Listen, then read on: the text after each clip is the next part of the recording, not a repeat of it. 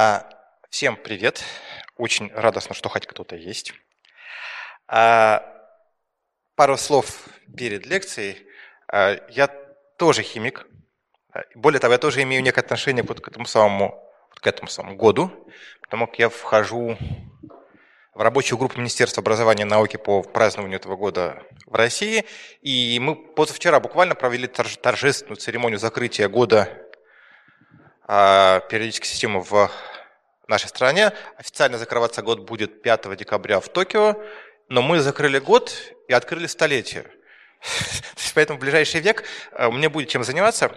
А, и еще хочу сказать, что в своей лекции я буду рассказывать не только и не столько про Нобелевскую премию по химии 2019 года, хотя она одна из ну, таких знаковых премий за последние, там, ну, за, за все 119 лет существования Нобелевской премии.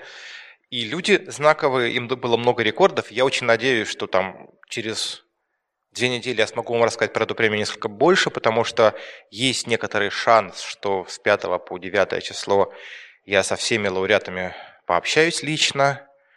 По крайней мере, запрос такой есть. В Стокгольме мы будем вместе, а будет ли у них время, будет ли у них силы или здоровье, это мы будем смотреть на месте. Вот. И что я расскажу вам сегодня? Не только о тех открытиях, которые в итоге позволили нам сделать вот видеокамеру, фотокамеру, мобильник, ноутбук, Тесла всякие и все остальное. А вообще о том, как мы, как человечество, а, познакомились с главным элементом, который вот входит в состав всего этого, всех этих источников энергии, как мы осваивали электричество и другие виды энергии, и как вот пути лития, человечества и электричества сошлись в одной точке. Кстати, интересно, в, одно, в, один, в один год так случилось. А, и потом мы шли параллельно, пересекаясь, а, расходясь, сходясь. Очень такая будет очень много, многомерный рассказ, поэтому простите, если что. Действительно, вот в таком формате лекция читается вообще впервые. а по Нобелевской премии вообще второй раз. Ну, премия так, господи, года, ой, почти полтора месяца всего лишь.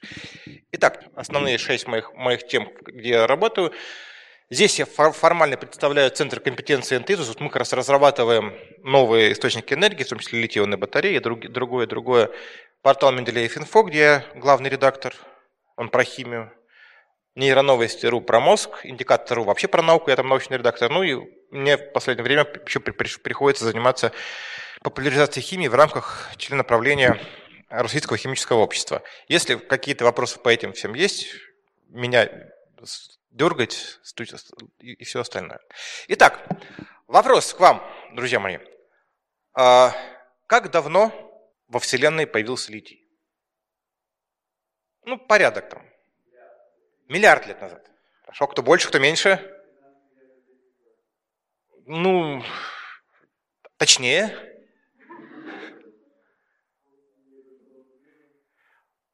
Через сколько? Через одну миллиардную секунду после Большого взрыва а, Вселенная, Вселенная имела размер примерно 1 а, миллиметр, и элементов еще не было. Ну, а, вот с расширения все началось. Началась инфляция, да? Первые там Тоже неправильно. Итак, это началось примерно вот long time ago. Правда, никаких Galaxy еще не было.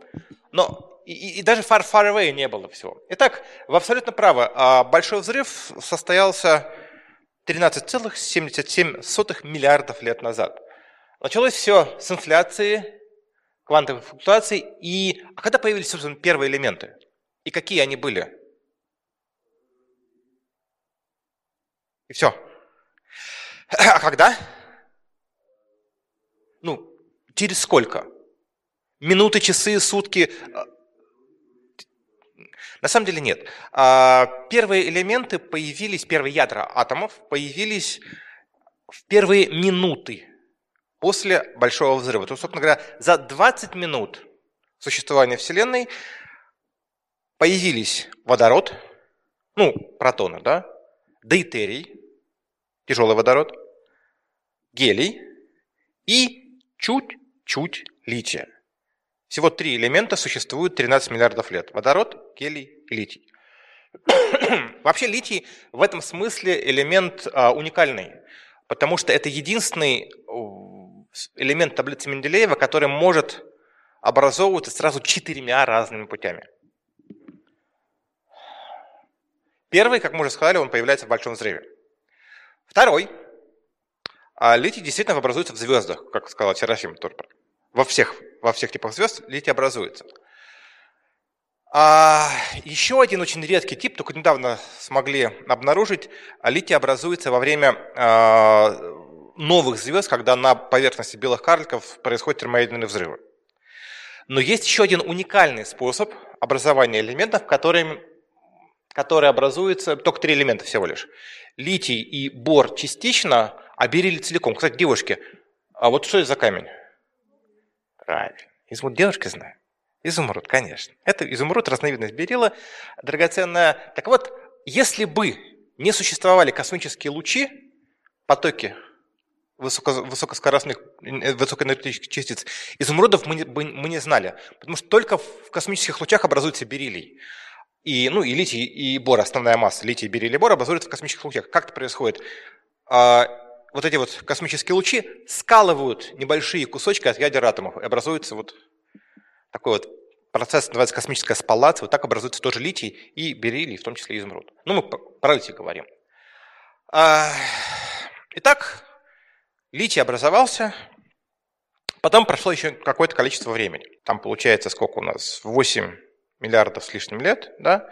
И образовалась Солнечная система, образовалась Земля. Потом прошло еще 4 миллиарда лет с половиной, и образовались люди. Первый вид энергии, который мы освоили, это обыкновенная энергия огня, теплового, тепловая энергия, которой, в принципе, человечество пользовалось до, до наверное, до 17 века. То есть это единственная энергия, которая была нам доступна. Тепловая энергия, да, Какое-то время мы пользовались просто костром, а потом переходили на альтернативное биотопливо.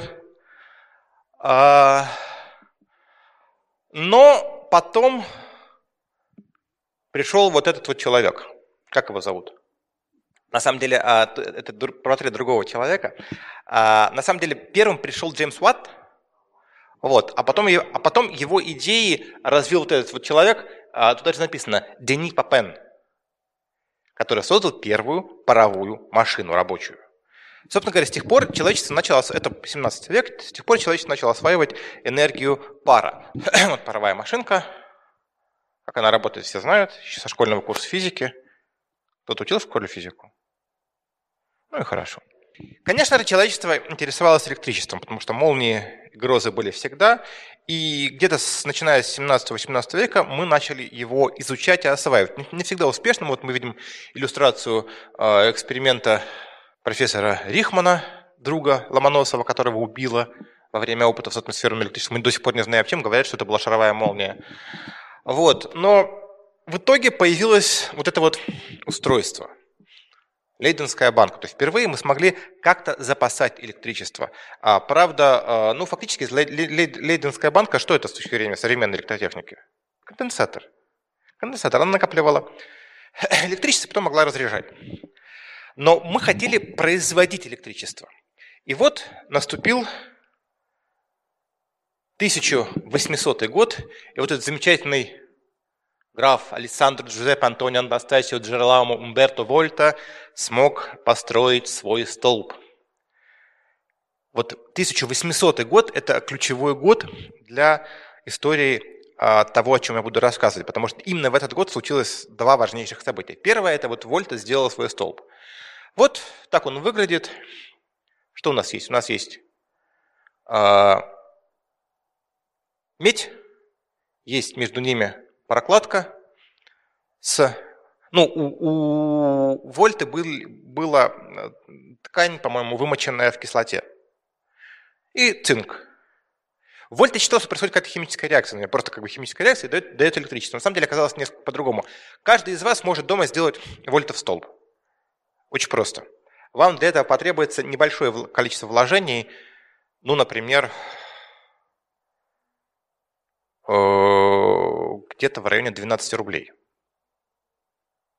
Ну, чтобы был настоящий классический вольтостол, по-моему, потребуется 12 рублей 50-копеечными монетами. вот, вам нужно будет 12 рублей 50-копеечными монетами. Так выглядел первый вольтостолб, да? Вот его схема, понимаете, да? Так что, чтобы, нужно, нужно понимать, что когда мы будем говорить дальше о батареях, да, о батареях и любых источниках питания, то есть вот этот первичный химический источник тока, когда, который сам вырабатывает электричество, вторичный источник, химический источник тока, который запасает электричество путем химических реакций и отдает его. И вот когда мы будем говорить про, про любые батареи, батарейки, аккумуляторы, да, нужно понимать, что вот это вот одна пара, да, цинк, медь и электролит между ними, это называется либо аккумулятор, либо гальванический элемент, либо электрохимическая ячейка, а вот это все, все это называется батарея, батарея элементов. Все это сокращается до батарейки. То есть обычно всегда это много-много-много-много много всего. Так вот, как сделать вольта столб дома? Вот, очень простая штука. Берем полтинники, в которых достаточно много меди, Потом мы берем бумажку, которую вымачиваем в уксусе, в лимонном соке, в растворе соли поваренной, неважно. Главное, чтобы проводило. Да? И потом прокладываем это все а, то есть фольгой. То есть у нас получается да, такая вот столбик. Монетка, бумажка, фольга, монетка, бумажка, фольга и так далее, так, так далее. И вот у вас получается вот 14 вольт дает. Нормально. Вот, то есть, а простейшую, простейшую электрохимическую ячейку, одну ячейку, настоящая батарея вольтов столб, и сделать еще проще. Да? Берем медную проволоку, берем железный гвоздь, гвоздь, вставляем их в лимон, и между ними у вас будет загораться слабенько гореть лампочка. Интересно, что вторичный источник тока, то есть а, то, что могло запасать энергию, появился всего лишь через два года или через три. А, Иоганн Вильгельм Риттер, к сожалению, очень рано умерший молодой немецкий электрохимик, а, придумал свою историю. Он сделал медные диски а, в кислоте тоже, пропуская через которые заряд от через вольтового столба, удалось получить некую емкость, которая хранила электрический ток. Но это был еще не аккумулятор.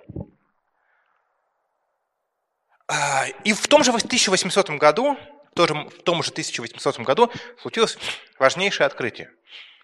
Вот это замечательный, как правильно сейчас, сейчас бы сказали, наверное, специалист по геодезии, а тогда называли геогноз, геогнозик, а, а, бразилец Жозе Бонифасио де Андрада и Сильва, каким-то чертом его занесло в Швецию – и вот там он обнаружил вот этот вот минерал, который назывался петалит.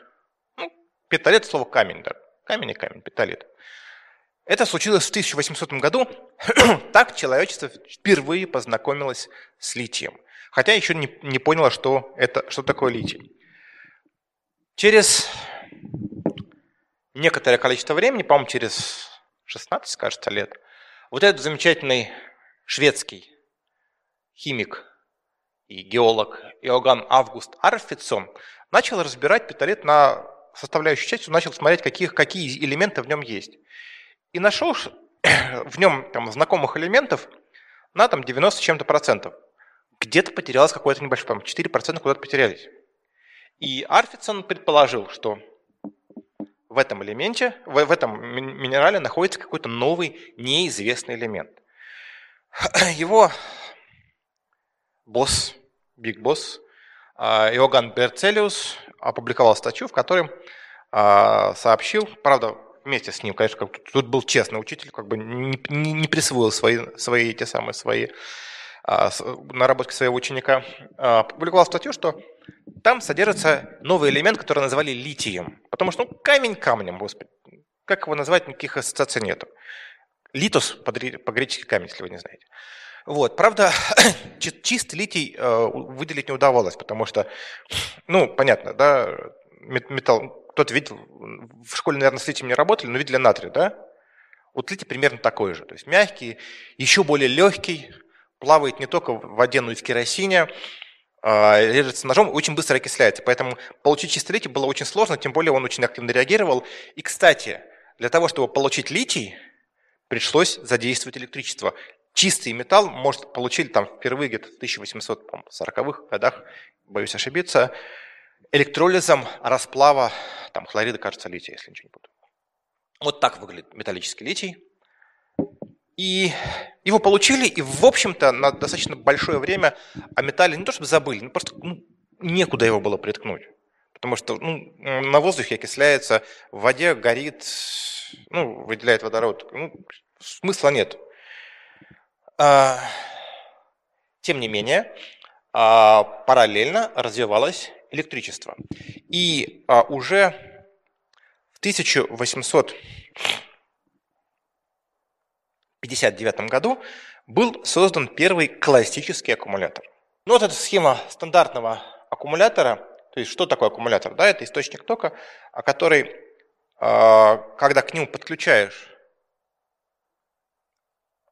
питание, реакция идет по одному пути, потом отключаешь и подключаешь просто провода, и реакция идет по другому пути. И вот такие вот циклы разряда-заряда, двигаются электроны в одну сторону, потом в другую, катод меняется, э, катод меняется с анодом, есть мембрана, барьерники, которые не пропускают части анода и катода друг к другу. Все такая, такая вот простая вещь. И, конечно же, первый, электроли... первый аккумулятор был каким? Из чего сделан? Конечно, свинцовый аккумулятор сделал его вот этот замечательный, э, замечательный человек э, Гастон Планте, э, настоящий такой э, универсальный ученый, он на самом деле даже не ученым был, он формально был ассистентом у Александра Беккереля, ну, там, техническим работником Александра Беккереля, то есть отцом, от, отца того ученого, который потом откроет радиацию, Анри Беккереля. У них была длинная династия Беккереля, вот это Беккерель средний. Вот, причем а, Плантей не только там, вот он первое, что он чем прославился, открыл из э, кости какого-то там ископаемой, ископаемой птицы древней. Но в 1959 году он сделал первый свинцовый аккумулятор, который был пригоден к использованию. И примерно с этого времени э, использование электричества э, пошло очень быстро. Хотя еще до того, э, собственно говоря, электричество уже начали как-то применять, но об этом чуть попозже. А как можно получать электричество, кроме вольтового столба? Вольтовый столб классная штука, но его мало, да? Как у нас получается электричество? Ну, электростанции, да, вообще в принципе, гидро. Вот. Какие основные три типа электростанций у нас есть? АЭС, гидроэлектростанции. Не, ну, альтернативно понятно, как бы они есть, они потому альтернативны, что, что они альтернативы к основным пока что. У нас их все больше и больше, безусловно, я не спорю. Но основные у нас гидр, тепловая и АЭС. Вот. И, э, ну, надо сказать, что они появились, как раз вот первые электростанции появились а, чуть позже, чем появился первый аккумулятор. Как будто знали, да? Вот первая электростанция появилась в Англии, в Нортумберленде, а, в частном владении а, сэра Уильяма Джорджа Армстронга. Почему? Вы не, не поверите, она была для чего сделана. У сэра э, Армстронга была частная картинная галерея, и ему нужно было ее освещать. Гэс работал на одну лампочку, которая освещала его. Да. Ему лень было зажигать свечи. Шучу, конечно. Но, но действительно, как бы а, Гэс питала одну галерею, картину, и все. Но потом сразу там, через буквально пару лет появились уже коммерческие уже там в США чуть позже э, были уже сотни ГЭС. Вот. Почти сразу же появилась первая тепловая электростанция, да, 82 год а, в Нью-Йорке. Ну, э, АЭС пришлось ждать дольше, да, чуть-чуть. 54 год в России, Обнинск. Кстати, а, к слову, а, в принципе, на самом деле, а, что АЭС, вот АЭС и у гидроэлектростанции принцип работы один. И скажите, пожалуйста, как кто знает, с каким бытовым прибором по своему принципу работы схожи а, АЭС или ГЭС? Кипятильник. То есть фактически а, ну, в тепловой просто уголь греет воду, да, а в АЭС а, распадающийся уран нагревается и тоже кипятит воду а пар вращает турбину и вырабатывает электростанцию, электроэнергию. И вот примерно с, получается у нас, видите, с конца 80-х годов началось бурное, а, бурное применение электричества в каких-то мобильных источниках энергии. А, вы не поверите, но первые автомобили были электрическими. Ну, точнее, самый первый был вообще паровым. Паровая повозка Кювье, это еще 18 век, но первый движущийся автомобиль, э, электромобиль, правда, он был больше похож на скейтборд, скорее, он появился еще в 1828 году, то есть как бы вот всего ничего прошло. А вот уже 81-82 год абсолютно вполне себе такая Тесла 19 века, трицикл Труве, вот, а в 1899 году был впервые поставлен первый рекорд скорости на автомобиле 105 км в час, сделан тоже на электромобиле. Карл Дженаци, швейцарец, впервые преодолел 100, 100 километровый рубеж. То есть это 120 лет назад. 100 км в час электромобиль. Ничем не хуже Тесла. Более того, я вам скажу больше. В то время, примерно там, тогда же, в те годы, там, плюс-минус пару лет, был поставлен первый рекорд дальности пробега электромобиля. Я вам скажу, что сейчас ни, ни, ничем не лучше. Тогда электромобиль проехал 162 километра. Собственно говоря, сейчас электромобили примерно столько и проезжают, и больше не могут. Но мы про это поговорим совсем попозже, что, что, что делать дальше, это предел. Да? Почему же это все застопорилось? Почему не появились, не появились э, там смарт, мобильник, мобильные, э, там, мобильники, гаджеты и все остальное тогда? Как вы думаете? Аккумуляторы есть. Прекрасно. В чем проблема? Все просто. А, дело в том, что вы когда-нибудь держали в руке, в руке свинец? У свинца достаточно большой потенциал восстановительный электрохимический. То есть нужно много потратить энергии, чтобы восстановить раз. И он тяжелый. Он в два раза, по-моему, тяжелее железа. То есть достаточно тяжелая штука. И, в принципе, поэтому энергоемкость, которая меряется количеством энергии, которое можно за, за, запихать в килограмм батареи, да, она очень маленькая. И примерно как раз тогда, то есть ну, в начале 20 века, впервые обратили внимание на литий. Потому что литий у нас, ну, так получилось, где-то в среднем раз в 20 легче свинца, я боюсь ошибиться, да, то есть э, он в два раза легче воды. Понятно, считаете. То есть в 15, литий получается в 15 раз легче железа, то есть дальше пересчитывать на свинец. Я, к сожалению, очень плохо помню константы цифры, поэтому нужно проверять. А, вот. И у него очень маленький восстановительный потенциал, то есть очень небольшой. Поэтому идеальная вещь, но проблема, проблема, да, металлический литий с водой и с любыми растворителями, а, водными, в смысле, водными растворами, проблема будет. Поэтому вот этот великий человек, Гилберт Льюис, которому, к сожалению, так и не дали Нобелевскую премию по химии, а надо было бы. Он, много, он очень много чего сделал, он придумал термин фотон, он создал теорию кислоты основания и все остальное. Где-то в 2013 году впервые попытался сделать литий-ионные аккумуляторы, но не срослось. Первое, что нужно было сделать, чтобы появились литий-ионные аккумуляторы, нужно было а, дождаться развития органической химии. Потому что а, должны были появиться неводные проводящие растворители. То есть не вода, но чтобы проводила ток которые не взаимодействуют литий. Это появилось, получилось в 1950-х годах, а уже в 70-е годы эти вот три замечательных человека начали делать, начали свои работы, которые в итоге привели к тройному прорыву и к появлению всего того, а, что есть сейчас у нас. Почему удивительная вещь, да?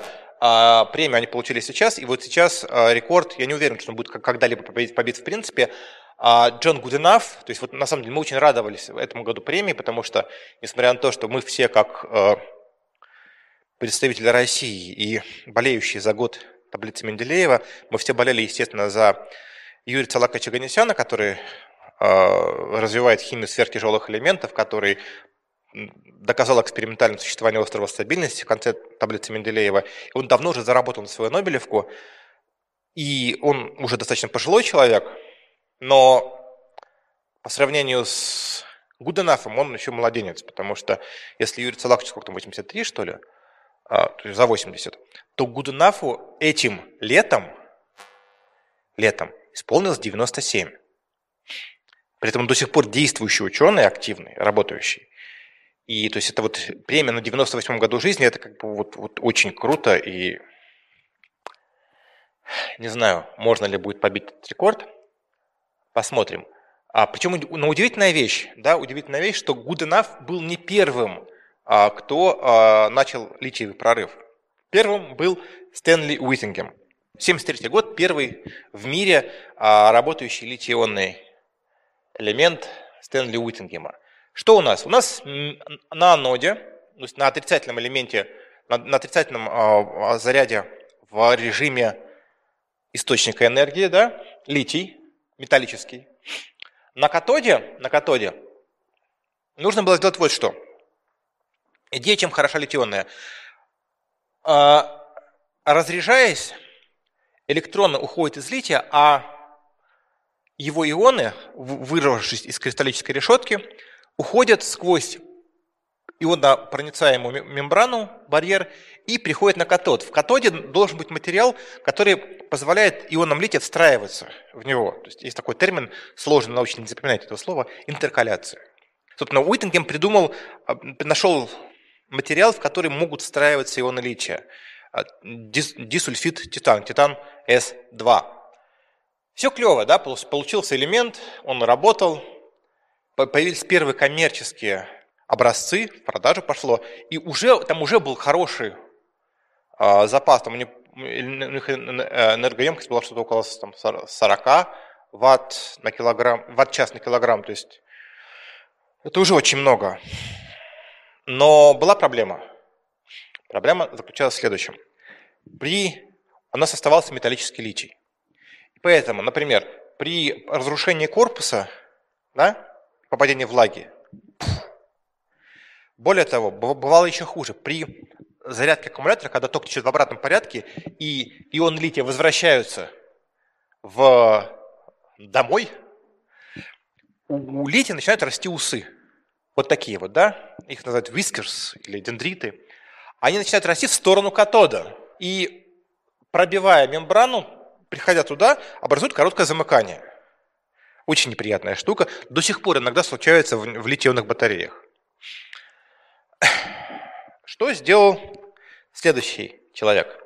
Собственно говоря, Куденав показал, что, он, что можно избежать уже почти исчез литий, его стало меньше, и он, самое главное, придумал идеальный, э, до сих пор идеальный э, материал для включения в него э, ионов лития.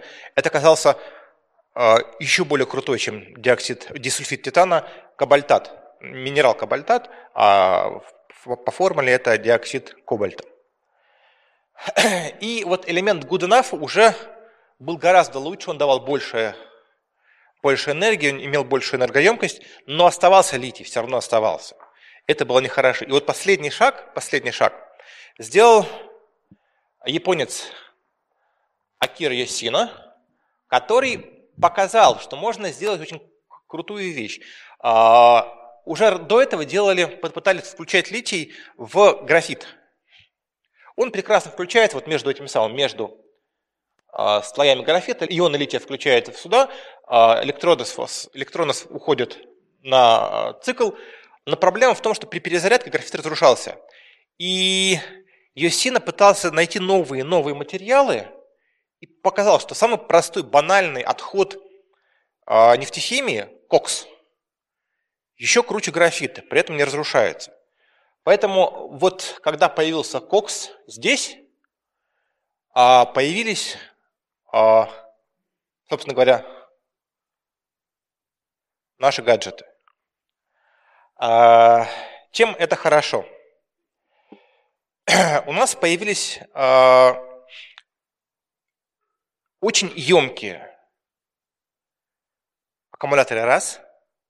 Второе, эти аккумуляторы не обладали эффектом памяти. Что такое эффект памяти? Если вы другой аккумулятор, никель кадмиевый, будете заряжать, ну, многие другие аккумуляторы, у вас, помните, раньше говорили, ну, как было когда-то, говорили, было такое мнение, что нужно сначала полностью разрядить, потом полностью зарядить.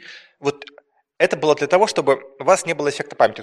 Если вы там разрядили аккумулятор наполовину, а потом заряжали его снова, у вас его емкость уменьшается вдвое. Он помнит уже это все.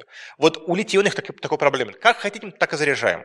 Туда-сюда. И очень много, большой, большая циклируемость. Вот там 500 а, циклов зарядки.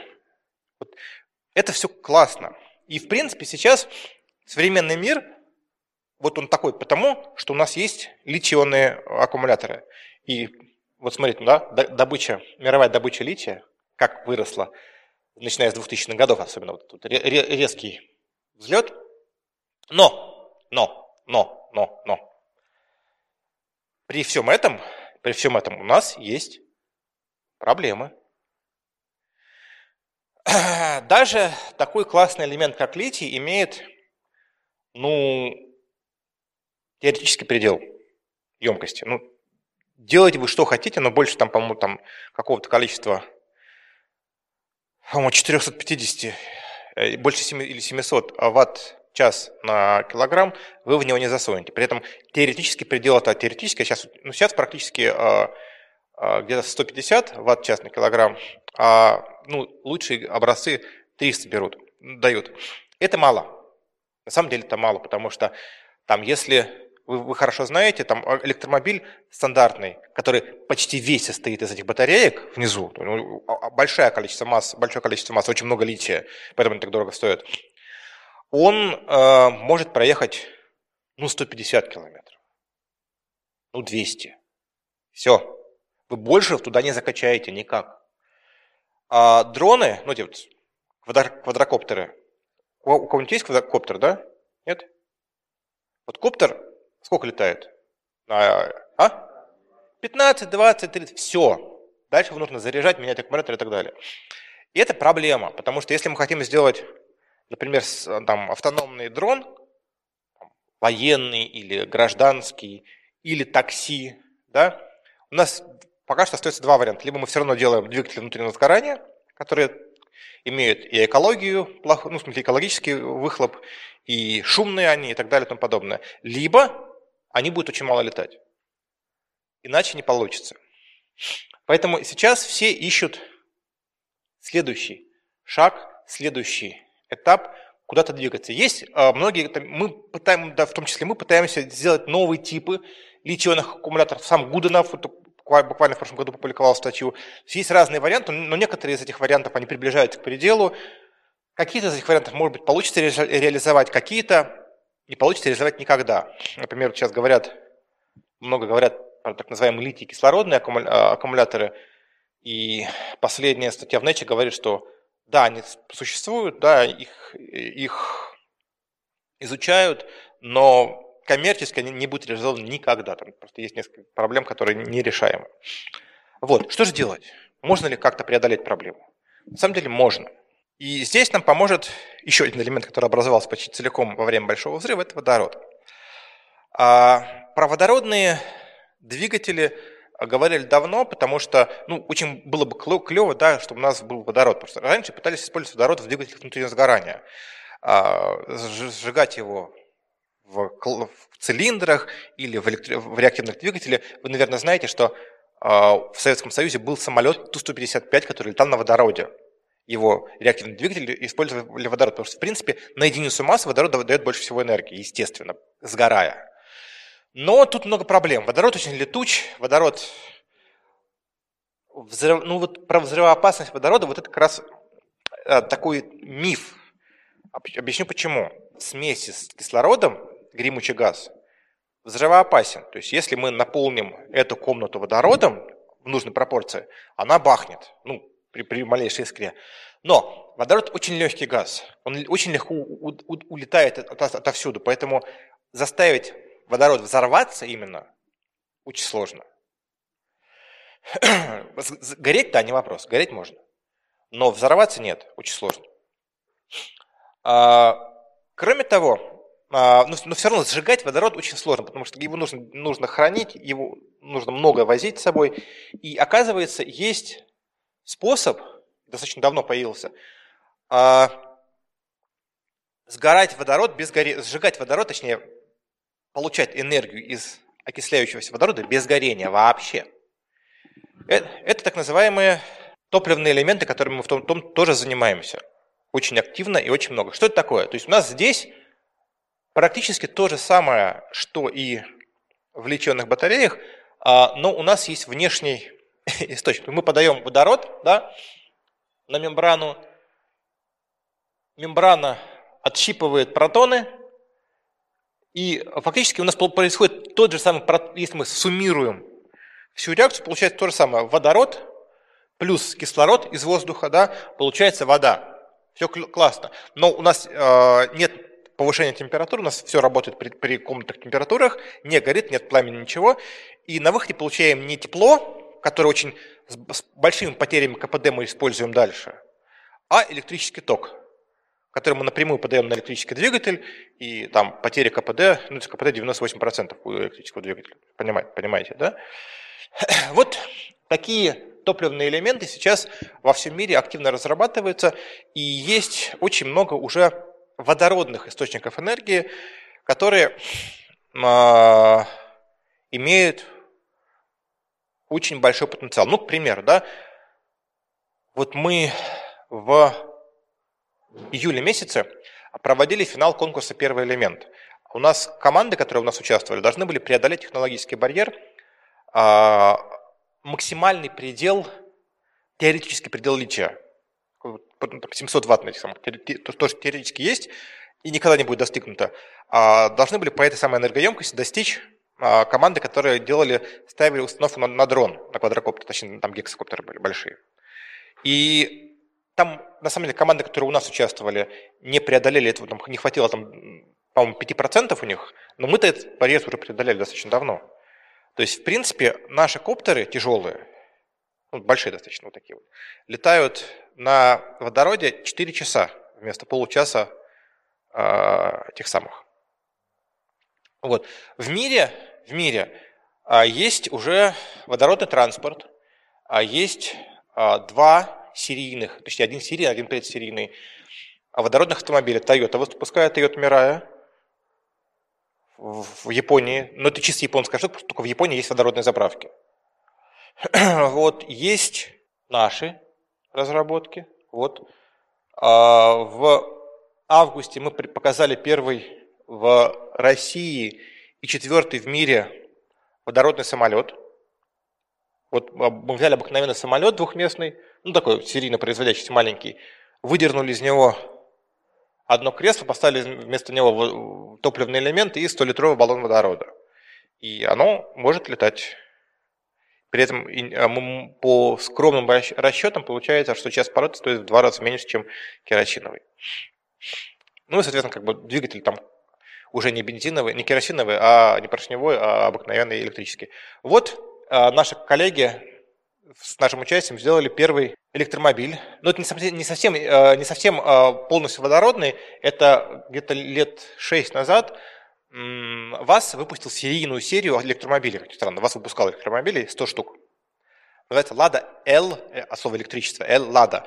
Их скупили, сразу же скупили, вот всю серию купили люди, ну, компании, которые занимаются ну, разработкой транспорта для, для опытов.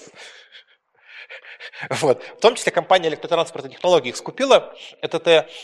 И а, что мы здесь сделали? У нас вот здесь, здесь в багажнике над движком, ну, движок, движок у нас здесь стоит электрический, а в багажнике мы вставили, еще никак не конфигурирует, это даже не прототип, это называется демонстратор технологии. Мы в багажник вставили два шарообразных баллона по 24 литра с водородом и поставили топливный элемент которая делает электричество. И в итоге вместо 100 километров машинка уже может проехать 400. А если ее... Вот сейчас, сейчас ребята ее доделывают, что можно было на машинке доехать без заправки из Москвы в Петербург. На электромобиль, на водородном автомобиле.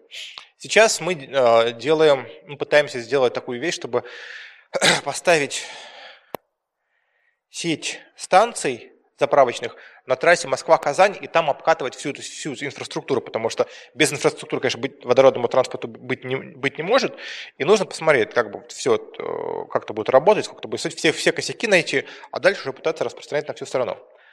А, меньше двух недель назад я, ваш покойный слуга, впервые в жизни ездил вот на этом, водородный трамвай, он ездит, он есть в Петербурге. Ну, это экспериментальная тоже штука, да, вот половина трамвая занимает установка с обыкновенным баллоном. Он, в принципе, вполне себе живой. И мы сейчас считали, ну не мы сейчас, а его создатели считали, вот, трамвайный парк, что если они одну 16-километровую линию оборудуют полностью трамваями, это уже будет оккупация.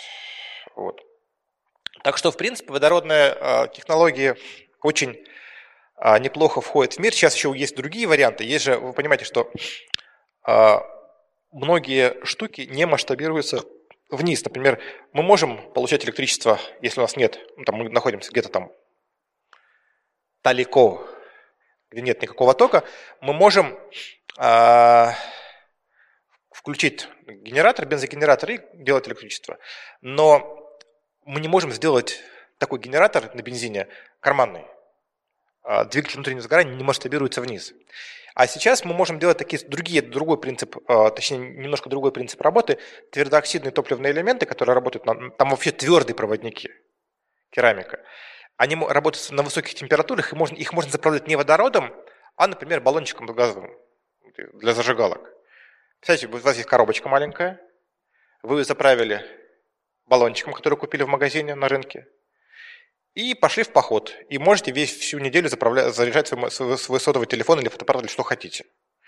Сейчас мы начали делать э, такие специальные тоже ампулы, зарядные ампулы для арктических экспедиций. Тоже, тоже такая вещь. Или у нас есть, мы сейчас начинаем делать проект с, с крайним севером, там Якутии, все остальное, где есть а большие дороги, много дорог, нет, нет никакого электричества, чтобы камеры питались тем самым. Или пожарные дроны а, тоже на водороде делаем, чтобы он мог прилетать а, по пробкам впереди, разбить стекло и начать тушить пожар до прибытия машины. Такие вещи сейчас а, во всем мире очень бурно развиваются. И вот мне, мне, мне очень радостно, что я нахожусь в этом в начале будущего.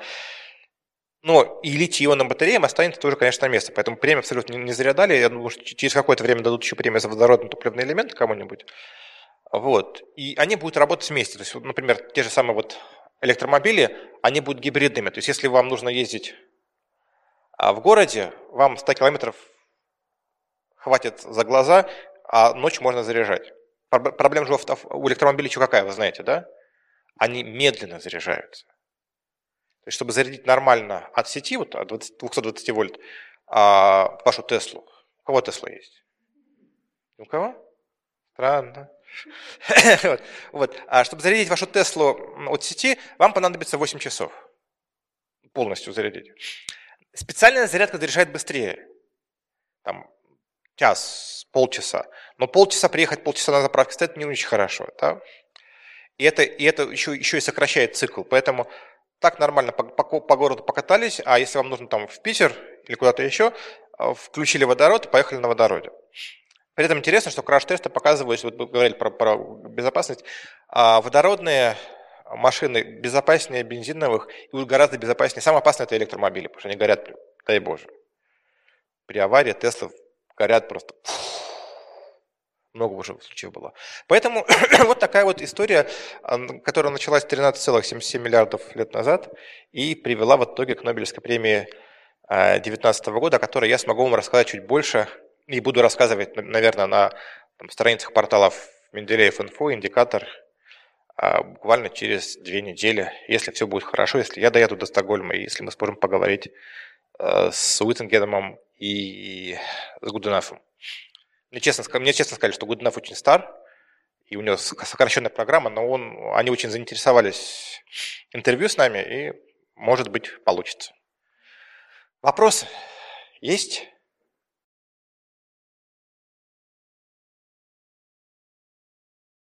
Ну, собственно, конечно, есть. Я там работаю.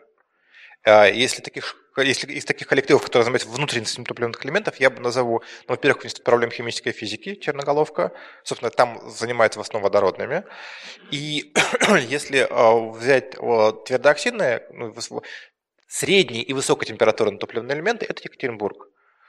А, институт, блин, я никак не могу выговорить его название, не помню. Это тоже электрохимический институт, УРОРАН, который возглавляет Максим Ананьев. Вот, вот, вот два основных таких вот столпа. вот, которым занимается водородными а, топливными элементами, именно, именно внутренностями в смысле научном, потому что у нас есть еще компании, которые их уже производят. InEnergy... Да, да, да. У нас есть свой задел в этом. А, смотрите, вот, вот тут в этой, в этой, в этой, в этой а, вот тут, да, вот это вот а, Институт проблем химической физики, да, это NP Energy, это вот созданный при нем центр компетенции НТИ при там по технологиям новых мобильных источников энергии, который объединяет все вместе. Вот. Здесь это вот, собственно, компания электротранспортной технологии, чисто коммерческая компания. И это InEnergy, которая производит э, топливные элементы, которые чисто коммерческая компания, которая их продает.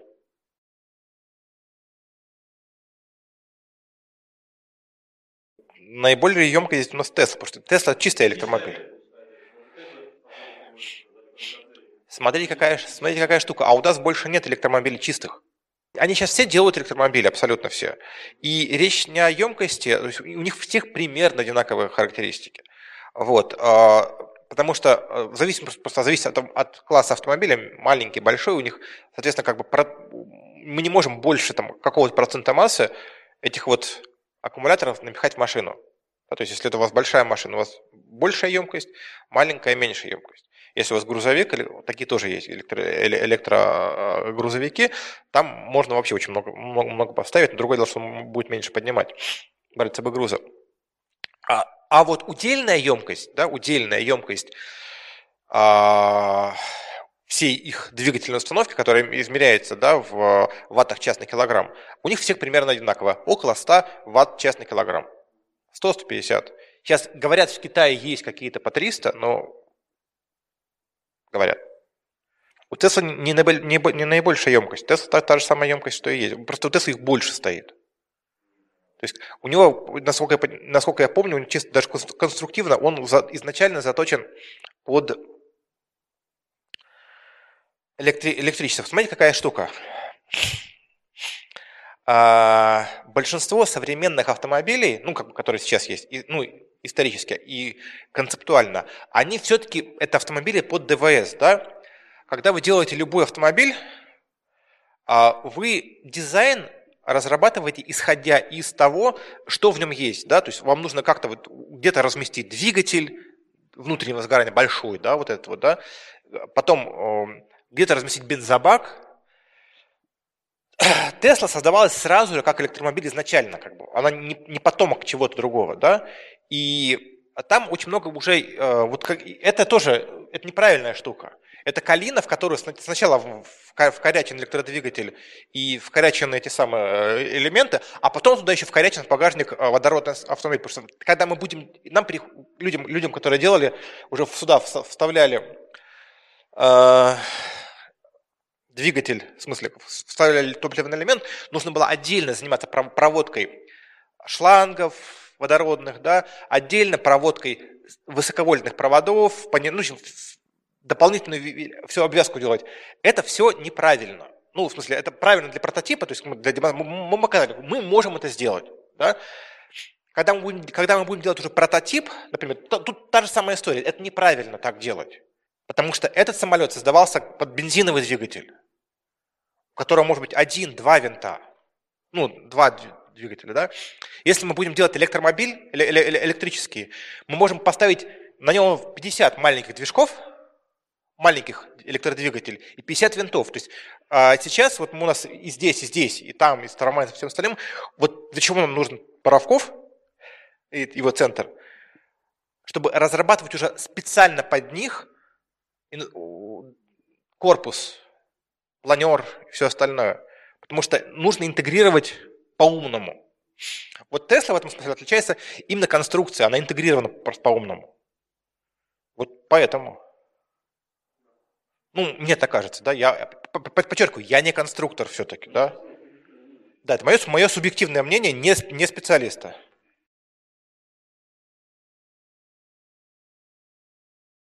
А холодный терминальный синтез его нету. Не существует. Не-не-не-не-не-не, это все вот буквально недавно, буквально в этом или в прошлом году была публикация, э, Google было нечего, некуда потратить деньги, и они профинансировали проверку всех публикаций, всех экспериментов с холодным термоядерным синтезом ни один не воспроизвели. Нет его. Токамак не холодный термоядерный, не путайте. Холодный термоядерный синтез. У вас баночка, вот баночка, и в ней происходит синтез ядер. Вот. Без, а в токамаке миллион градусов. Токамак существует, его строят, да, не, не, не токамак. Токамак это тип э, реактора, ИТЕР, проект ИТЕР. ИТЕР существует, я сейчас ребята ездили на строительство, да, может быть, но ИТЕР, смотрите, какая штука, по, по самым скромным подсчетам, да, ИТЕР а, это, ну, в смысле, термоядерные, а, термоядерные реакторы коммерческие а, массово появятся во второй половине 20 21 века. До этого нужно дожить. Это раз. Второе. Чем, собственно говоря, термоядерный реактор, он очень большой ну, вы не поставите его никуда, даже на, на корабль. В данном случае мы говорим про КПД, про э, электростанции, мы говорим про источник энергии. Здесь, мы не, здесь у нас не источник энергии, здесь у нас а, емкость энергии, сколько мы можем емкости закачать. В, это отдельная вещь, да. Например, да, у нас суда, у них, у них есть отдельная ниша, где есть ядерная энергоустановка, и она выигрывает у всего. То есть, как бы, конкури... никто не может конкурировать, конкурировать с ядерной атомной установкой, на ядерной силовой установкой на ледоколе. Вот без шансов, если все правильно организовать. Это самая выгодная штука. Вот, но, но на, на обыкновенную лодку это не поставишь. И вот всему свое место, всему своя ниша. Мы вот как раз обсуждали на море, например, а, водородная энергетика – это малые суда, прекрасно. А мы говорим, а про инфраструктуру, кстати, к слову, знаете, какой, какой а, объем занимает водородная электростанция вот, на топливных элементах, а которая, которая может питать Краснодар? Объем, ну, размер, а? Ну, примерно половина этого зала. Вся, целиком. Небольшой город, комната – вот, вот тоже важная вещь. То есть можно э, там, где нет возможности запитываться от больших источников энергии, там, куда нельзя пригнать плавучую АЭС, как в Певек сейчас, там можно строить такие штуки. Хранилище водорода может быть разным. А, есть, нет, есть много разных вариантов. Ну, кроме баллонов, да, баллон это не самая интересная штука. Водород можно перегонять по газопроводу вместе с природным газом раз. Водород можно получать на месте как ни странно. А, обычно, кстати, много считают, что водород, который нужен для, ну, в смысле, для вот всего этого, получают электролизом. Это самый дорогой и самый неправильный способ. Самый простой способ – это э, конверсия метана. Э, то есть э, пиролиз метана, который приводит к получению чистого водорода. И вы производите в огромных количествах фактически по цене природного газа но а, выхлоп гораздо меньше. А самая слабая сторона топливного элемента – это отсутствие инфраструктуры сейчас. То есть а, и без больших серий он а, абсолютно невыгоден, потому что, а, ну, к примеру, да, вот здесь, здесь 1 киловатт-час вот в экспериментальной установке 1 киловатт-час стоит 1000 долларов. Ну, не, не производство, а установки, да, 1 киловатт-час. А если это все переводить в серию, в хорошую, э, это уже уходит в 40 долларов, это получается дешево. Вот это первое. И второе, как бы ну, инфраструктура, потому что нужна э, для транспорта нужна заправочная станция. Посмотрим, это самая слабая сторона пока что. Ну и, естественно, как бы э, нужно понимать, да, что по совершенству конструкции водородный топливный элемент, у него есть плюс, он безумно простой. То есть вот простой, очень легко ресайклить, все остальное. Но а, нужно понимать, что, например, ДВС, с которым он конкурирует, а, разрабатывался полтора века. Это уже самое совершенство конструкции. Поэтому, а тут как бы 10, 10 лет.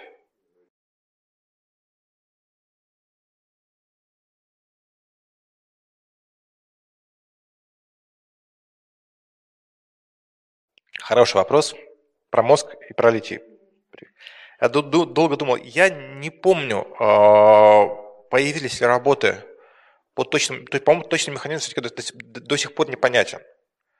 а, работы лития в, в качестве антипсихотического средства.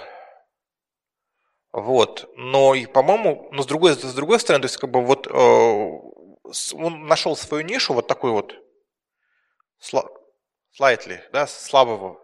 И у него вот в этом смысле хоро, хороший, то есть он... Нет, нет, нет. Ну, а почему нет? В аптеках есть. Только не занимайтесь, не, не делайте это дома, пожалуйста, не кушайте литиевые препараты, они в свободном... Литиевый батарейк тоже есть не, не надо. Если вам вы нервничаете, они вас не успокоят, не, не грызите. Вот. Но, но, но, но да, надо вспомнить, честно. Не, не, нет, не, почему не? На самом деле ничего страшного, я считаю, что ничего страшного нет в том, что в ответах на вопрос сказать «я не знаю». Я посмотрю. Я посмотрю и отвечу. Если действительно, если действительно интересно, а не просто ради вопроса.